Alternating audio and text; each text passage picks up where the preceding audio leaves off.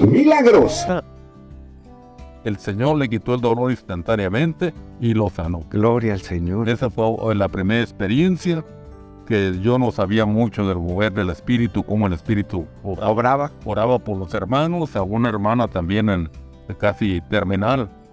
Estaba eh, hospitalizada, fui oré por ella y se le vino un color rojo a su cara. Eh, se levantó, quedó sana. Y para no hacer mucho tiempo, Sarita, mi sobrina, pues tenía problemas del corazón. y, cuando la internaron, dijeron los médicos que no tenía corazón. Su forma, su corazón estaba totalmente eh, como una masa nada más. Deformado. Entonces, eh, inmediatamente requería una, un trasplante de corazón, lo cual iba a ser muy difícil. Continuará. Pero